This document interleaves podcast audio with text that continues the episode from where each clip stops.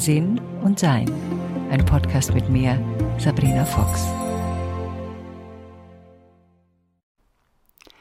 Ja, die Feiertage stehen vor der Tür und zwar richtig vor der Tür wahrscheinlich. Und äh, für manche von uns ist es eine große Freude und für andere wiederum die Hoffnung, dass sie bitte möglichst schnell vorbeigehen und damit auch möglichst niemand zu Schaden kommt. Und äh, deshalb dieser Podcast heute zum Thema Feiertage sind spirituelle Übungstage. Und ich habe da mal so ein paar Punkte aufgeschrieben, die vielleicht auch für die nächsten Feiertage ganz wichtig sein könnten, weil es gibt die ja immer wieder, die kommen ja immer wieder. Und deshalb, ähm, ja, sieben Punkte und die würde ich jetzt mit euch gemeinsam mal durchgehen. Punkt 1. Vorher und rechtzeitig Impulse mitteilen. Da gebe ich gleich ein Beispiel. Mein Liebster hat wieder Krebs ähm, und das wurde uns klar, dass es wieder zurückgekommen ist im Oktober. Und da habe ich im Oktober schon gemerkt, dass Weihnachten wird jetzt anders als sonst. Und zwar feiern wir oft Weihnachten bei mir zu Hause, die ganze Familie aus Berlin, aus Los Angeles, aus, äh, dann aus der bayerischen näheren Umgebung. Und dieses Mal wusste ich und ahnte, wusste, glaube ich nicht, ich ahnte, dass es dieses Mal darum geht, dass Danko mit seinen Kindern und mir alleine zu Hause ist über Weihnachten. Und wir haben so eine, eine Gruppe, so eine Familiengruppe und da habe ich einfach reingeschrieben, ihr Lieben, ich wollte euch nur sagen, dieses Weihnachten stehe ich nicht zur Verfügung und ist unser Zuhause auch nicht zur Verfügung, denn es kann sein, dass es dieses Mal ein bisschen anders ausschaut. Also rechtzeitig informieren, wenn wir das Gefühl haben, wir wollen doch eigentlich lieber verreisen, doch eigentlich lieber Weihnachten alleine verbringen, eigentlich lieber was ganz anderes machen, eigentlich mit Freunden zum Inder gehen.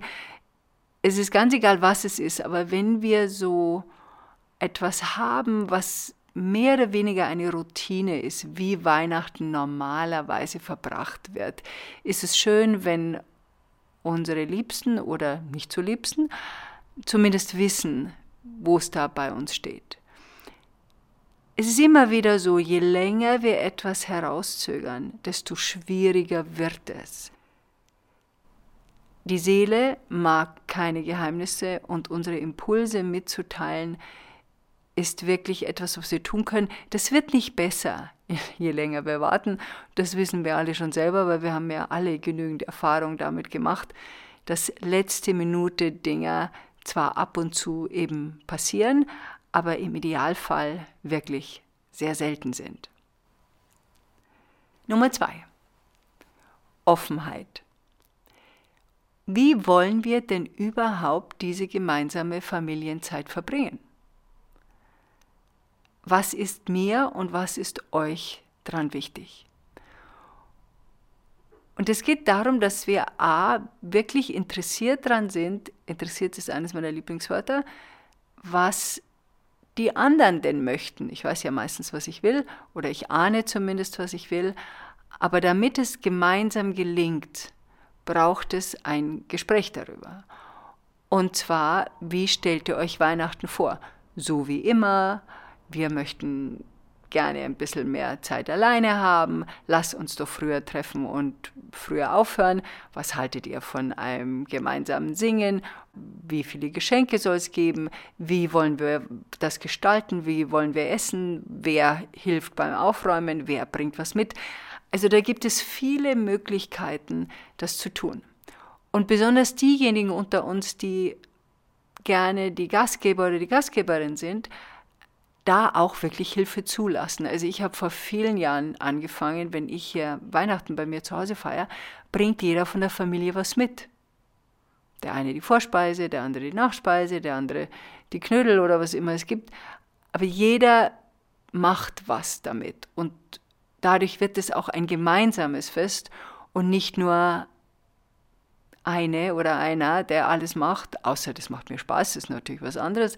Aber ansonsten, wenn wir uns gestresst mit dieser Feierlichkeit fühlen, liegt es an uns, es zu entstressen. Und da wir wissen, was uns stresst, wissen wir sehr wohl auch, was wir am liebsten abgeben. Also das ist immer ganz praktisch, wenn man das macht.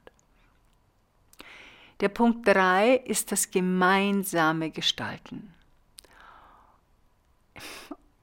ein, ich habe schon mal einen Podcast gegeben, da ist ein gemeinsames Problem, kann nur gemeinsam gelöst werden. Und so ist es auch. Dieses gemeinsame Gestalten dieser Zeit zusammen braucht den Input von allen. A, verstehen wir dann, was alle wollen oder was jedem wichtig ist. Und B, erkennen wir, dass wir nicht diejenigen sind, einfach irgendwas bestimmen und die anderen müssen sich danach richten das alleine gibt schon ein Gefühl von, Mai, ich kann jetzt da gar nicht irgendwie mitgestalten, sondern so und so will, dass wir um Punkt 6 das machen, um 4 machen wir das, um 8 machen wir das, um 9 passiert das und um 10 sind dann alle draußen. Also das ist schon nett, wenn wir ein gemeinsames Gestalten dieser Familientage, dieser Feiertage verbringen. Besonders wenn wir Übernachtungsbesuch haben, wenn die Leute wirklich von weit her zu uns kommen, wenn es vielleicht ein bisschen eng wird zu Hause. Da braucht es sehr genaue Gespräche vorher, finde ich. Außer man hat glücklicherweise eine Familie, die das alles sehr entspannt sieht. Aber es geht ja darum, dass wir Stress vermeiden, Anstrengung vermeiden. Und deshalb sind es auch Übungstage, in dem Sinn, dass wir das, was wir gelernt haben in der Spiritualität, nämlich die Seele will keine Geheimnisse, wir sind interessiert, was andere Leute sich wünschen, ich weiß selbst, was ich mir wünsche, ich teile mit, was ich mir wünsche, ich bin entspannt, wenn ich nicht alles durchgesetzt kriege, was ich mir wünsche, und ich bin bereit, neue Sachen auszuprobieren und ich sorge dafür, dass ich Zeit für mich habe oder mich zurückziehe oder rausziehe, wenn mir etwas zu viel wird. Und das ist dieses gemeinsame Gestalten, das haben wir ja schon angesprochen, geht dann in Nummer vier, dass man Lösungen gemeinsam findet. Also angenommen, jetzt sind die meisten Leute Vegetarier geworden. Ja, da bringt die Gans mit Knödel und Blaugrad ist vielleicht nicht mehr so ganz das, das Gericht, was jeder will, aber das kann man ja vielleicht umgestalten. Also eine Hühnerbrust für die, die das noch essen und die anderen kriegen halt was anderes dazu. Aber das ist ja dieses gemeinsame ähm, Lösung finden. Oder auch zum Beispiel, wenn jemand sagt, okay, ich will keine Geschenke mehr, bei uns gibt es jetzt keine Geschenke mehr. Hm, für manche mag das sehr wichtig sein dass es Geschenke gibt. Und einfach zu sagen, wir geben uns jetzt keine Geschenke mehr, ist vielleicht für manche wirklich schmerzhaft, weil ihnen dann das Gefühl fehlt, vielleicht, dass sie sich jemand Mühe gegeben hat oder dass jemand an einen denkt oder sie haben selber schon ein paar Ideen oder sie schenken gerne. Und für Dini ist es dann wirklich schwierig. Also in unserer Familie haben wir Wichteln wir, ähm, das ist nicht immer so. Bei manchen Jahren gibt es kleine Geschenke. Aber meistens wichteln wir, das heißt, jeder besorgt ein Geschenk, so ja, um die 50, 60 Euro. Und dieses Geschenk wird dann verpackt. Jeder kriegt dann eins aus einem Sack rausgezogen, natürlich nicht seins. Und dann gibt es dann noch, das könnt ihr auch googeln, gibt es ein paar Würfelspiele dazu, die man noch machen kann. Das ist immer ganz nett. Und dann am Schluss packt man es aus und wenn man was hat, was man nicht mag, und man sieht, jemand anderer hat das, was man eigentlich gerne hätte, dann kann man das tauschen, wenn es im beidseitigen Interesse liegt. Das ist natürlich was anderes, wenn man Kinder hat, äh, aber ich rede jetzt von diesem Erwachsenen-Austausch. Da haben wir schon vor vielen Jahren auch beschlossen, uns Geschwistern auch nichts mehr zu schenken. Und die Nichten und Neffen, wenn die dann auch schon mal selber große Erwachsene und ihr eigenes Geld verdienen, dann gibt es da auch nichts mehr an Weihnachten. Aber das ist eine Geschichte, die, glaube ich, ganz praktisch ist, wenn die miteinander besprochen wird und nicht, ich mache das jetzt einfach nicht mehr so fertig und ihr müsst euch gefälligst alle danach richten. Nummer fünf ist den eigenen Raum finden und auch anderen den eigenen Raum lassen. Es ist besonders dann wichtig, wenn wir länger als ein paar Stunden zusammen sind. Und natürlich auch die Erkenntnis, das kommt darauf an, wie bereit wir sind oder unsere Familie es schon gewöhnt ist, dass wir uns offen mitteilen können. Also können wir sagen, ich ziehe mich mal ein bisschen zurück, ich brauche mal Zeit für mich alleine. Da lächelt man dabei und dann sagt die Familie, ja klar, und dann geht man raus. Da denkt niemand drüber nach, oh Gott, was ist denn passiert? Können wir sie trösten? Ist denn irgendwas? Wir gehen davon aus, dass, dass wir uns in einem erwachsenen Umfeld aufhalten und die wissen schon, was sie brauchen. Und wenn sie gerade allein sein wollen, dann wollen sie alleine sein und dann latsch ich nicht hinterher. Sondern ich nehme an, und das passiert eben, wenn wir um das wissen, weil wir in unseren Familien das so etabliert haben, dass wir in der Lage sind, uns mitzuteilen. Also wir sind in der Lage zu sagen, boah, ich glaube, ich muss jetzt mal getröstet werden und dann ist jemand da und tröstet uns. Und wir sind genauso gut in der Lage, ich muss jetzt mal Zeit für mich alleine haben und muss mich da jetzt gerade mal ein bisschen zurückziehen. Und auch das wissen wir, weiß die Person am besten, was sie braucht.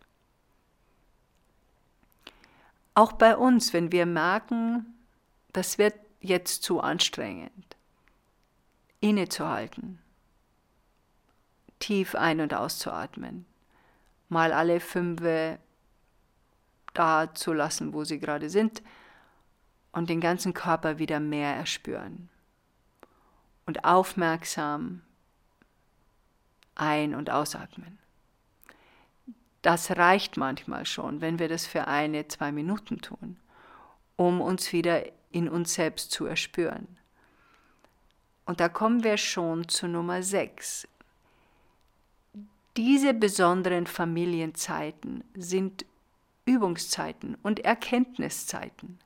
Wir erkennen, wie weit wir das, was wir wissen und verinnerlicht haben, auch wirklich verinnerlicht haben. Ich habe mal von einer buddhistischen Nonne gelesen, die war, ich weiß nicht mehr, 15, 20 Jahre alleine in der Höhle und irgendjemand hat ihr dann auf dem Weg irgendwie Essen gebracht, da musste sie dann hingehen. Also die hat irgendwie 15 Jahre niemanden mehr getroffen und die war Italienerin und die ist dann zurück nach Italien geflogen und dann schrieb sie in ihrem Buch, und wie gesagt, leider weiß ich weder die Autorin noch den Namen dieses Buches, es ist schon sehr, sehr lange her, und sie schrieb, ein Weihnachten zu Hause und ich war gleich wieder da, wo ich vor 20 Jahren angefangen habe. Weil natürlich werden, wenn wir in unserer Kindheit angestrengt waren von einem bestimmten System, diese Systeme wieder angeregt. Und das heißt nicht übrigens, wenn sie angeregt werden oder das neue Wort getriggert werden, dass wir dann nichts dazugelernt haben. Es heißt nur, dass sie getriggert werden. Ob wir dem Trigger folgen, das ist der Lernprozess. Daran erkennen wir, ob wir was dazugelernt haben. Manchmal lösen sich diese Trigger auf, aber in vielen, vielen Fällen sind sie einfach noch leicht und zart da und kommen ein Hauch hoch und dann wissen wir, ah ja, stimmt. Der Onkel Kurt, der ging mir auf die Nerven und kein Wunder, jetzt geht er mir immer noch auf die Nerven. Und das ist das Übungsfeld. Das Übungsfeld hat damit zu tun, dass wir in eine Bewertung gehen, möglicherweise ja, typisch Tante sowieso, typisch Onkel sowieso, typisch meine Mutter. Und dann sind wir schon auf 180 oder gehen weiter auf diesen frustrierten Gedankengängen in alte Erinnerungen und sind einfach nicht mehr präsent im Moment. Wir erkennen daran, wie großzügig wir sind, dass wir eben auch mit den Macken unserer Verwandtschaft und unseren lieben Menschen oder die, die wir nicht so gerne mögen, trotzdem großzügig sein können. In der Regel verhalten sie sich, wie sie sich bisher immer verhalten haben. Wir regen uns nur jedes Mal aufs Neue auf, was überhaupt nichts bringt, weil das ist typisch diese Person. Außer diese Person will das nicht mehr haben oder nicht mehr sein, nicht mehr kleinlich sein, nicht mehr schnippisch sein, dann wird sie etwas getan haben, um sich das abzugewöhnen. Dann ist sie ebenfalls im Trainingsprogramm und wird sich bemühen, das loszulassen. Hat sie das nicht getan, wird sie weiterhin so schnippisch sein, wie sie immer war. Und dass wir uns über die Eigenschaften von Personen aufregen, die wir schon so kennen und lange schon so kennen, ist so ähnlich wie wenn wir uns über einen Hund aufregen, dass er bellt. Der miaut nicht. Das ist ein Hund. Also da kann ich davor stehen und diesem Hund sagen, das nervt mich an der. Ja, das ist immer relativ wurscht. Er ist ein Hund und er bellt. Und vielleicht hilft es, bestimmte Mitglieder unserer verzweigten Familie so zu betrachten, das ist deren ja, Sein, Persönlichkeit, so wollen sie sich zeigen. Und wenn sie das nicht ändern wollen, wird das auch die nächsten 10, 20, 30 Jahre so bleiben. Also da kann ich mich jetzt 10, 20, 30 Jahre auflegen oder ich lasse es einfach bleiben und buche es ab unter, hm, interessant.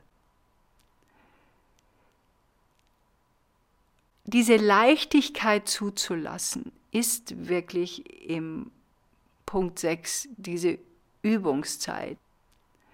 Versuchen das Gehirn dem Gehirn nicht zu erlauben, in diese Bewertung und Beurteilung und Genervtsein mitzulaufen.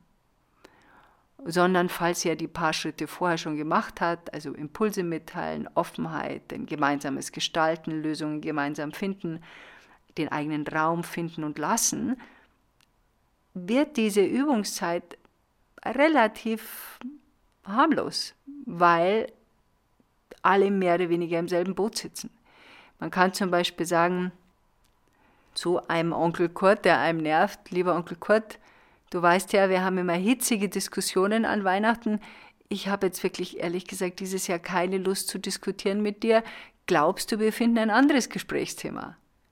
Das kann man vorher sagen.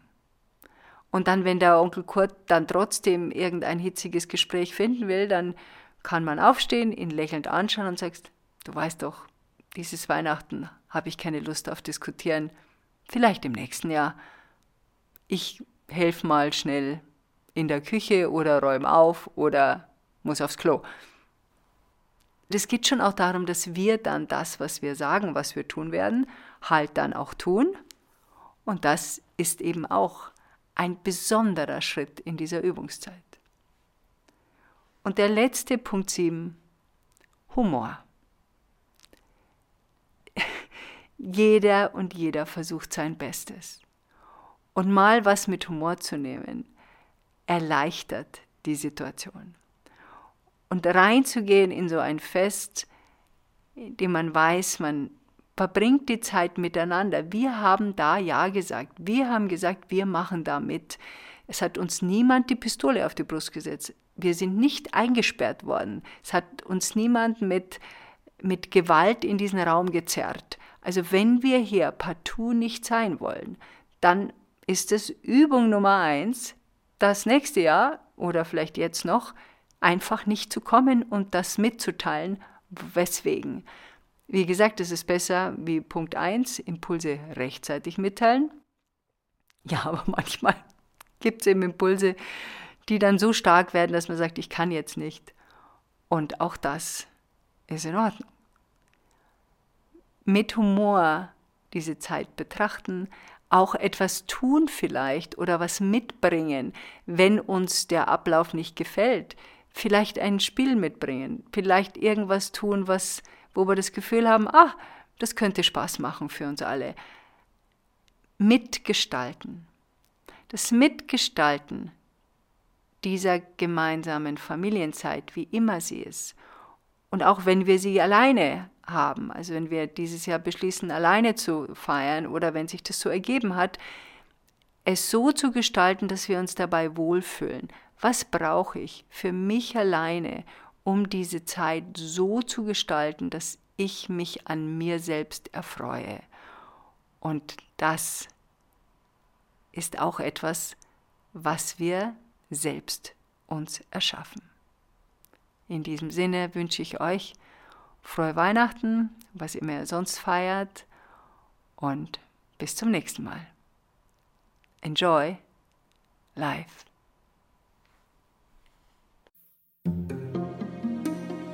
Weitere Informationen über Sabrina, ihre Bücher und Online-Kurse findest du auf sabrinafox.com und sinnsucher.de.